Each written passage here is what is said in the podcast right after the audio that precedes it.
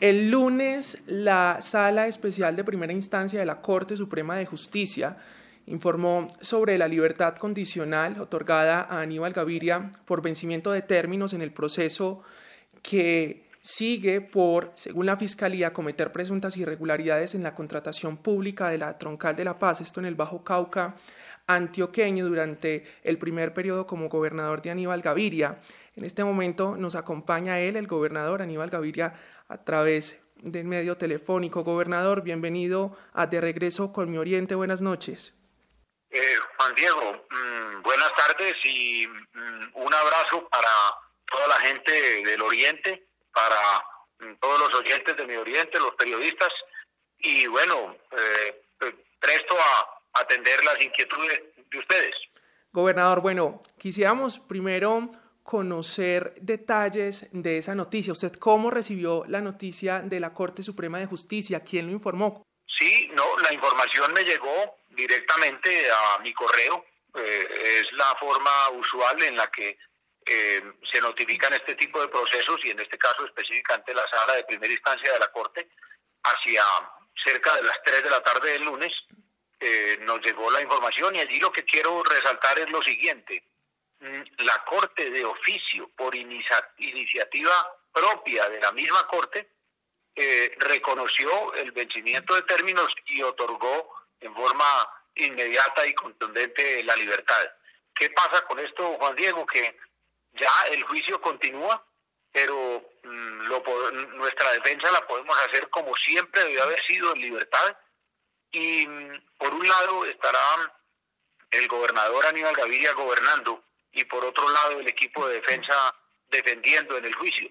Eh, eh, y así debe haber sido, por eso nosotros hemos eh, siempre manifestado nuestra mm, contrariedad frente a la arbitrariedad que desde el año pasado mm, se produjo con la privación de la libertad por la Fiscalía. Aquí lo que nosotros hemos manifestado son arbitrariedades y abusos de la Fiscalía en este proceso, pero por otro lado confiamos y ahora con esta situación renovamos todavía más la confianza en las decisiones de la Corte Suprema de Justicia. Gobernador, eh, un sector político muy cercano a usted, compañeros, eh, a su línea política, en varias ocasiones han dicho ante los medios de comunicación y en los pasillos que tal vez eh, asuntos políticos han tenido protagonismo en este proceso. ¿Usted cree lo mismo? Desafortunadamente mm, eh, todo tiende a indicar en esa dirección, porque, eh, mire, hay que volverle a decir a los antioqueños que este proceso es un proceso supremamente exótico, porque aquí no se perdió un peso, y no lo está diciendo Aníbal Gaviria, eso está aprobado en el proceso y reconocido por la misma Fiscalía. No hay detrimento patrimonial. Las amortizaciones de los anticipos se hicieron en 100%. Las obras se ejecutaron y son obras que son reconocidas en el Bajo Cauca antioqueño, una región que como todos sabemos tremendamente golpeada por la violencia y por el olvido estatal. Esas obras son calificadas allí como históricas. La Troncal de la Paz es tal vez la obra más importante de los últimos 50 años. Y el Puente de la Libertad, eh, que conectó el Bagre mm, con la Troncal de la Paz, es calificado como el antes y el después no se perdió un peso, no hay ninguna acusación por corrupción, la acusación es eh, eh, supuestamente por una omisión en la vigilancia de la ejecución de esos contratos. Por eso eh, creo que refuerza la, la convicción de que nunca se debía haber producido la privación de la libertad y que se siguiera el juicio como ahora se va a seguir en libertad y con la posibilidad de que Aníbal Gaviria, elegido por los antioqueños, cumpla con su obligación como gobernador de Antioquia.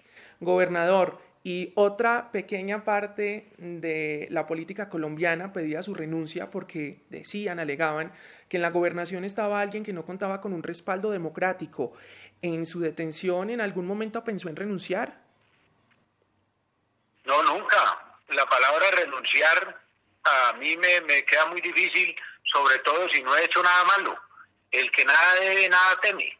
Yo lo que he hecho y lo que voy a seguir haciendo es servir a los antioqueños. Eh, renunciar porque todo se hizo bien, renunciar porque todo se hizo transparente, renunciar porque hay una decisión arbitraria de la Fiscalía, no. Y eso quedará, va quedando y va a quedar demostrado cada vez en forma más contundente. Gobernador, tal vez una de las palabras que más repetían eh, los funcionarios de la gobernación de Antioquia en cada intervención era unidos, estamos unidos. Desde su casa, en un panorama general, ¿cómo vio el trabajo que hicieron en su ausencia los funcionarios de la gobernación de Antioquia? Mm, me parece que fue ejemplar. Ejemplar el liderazgo de Luis Fernando y de todo el equipo y de todos los servidores públicos de la gobernación de Antioquia. Porque mire, enfrentaron una serie de retos impresionantes.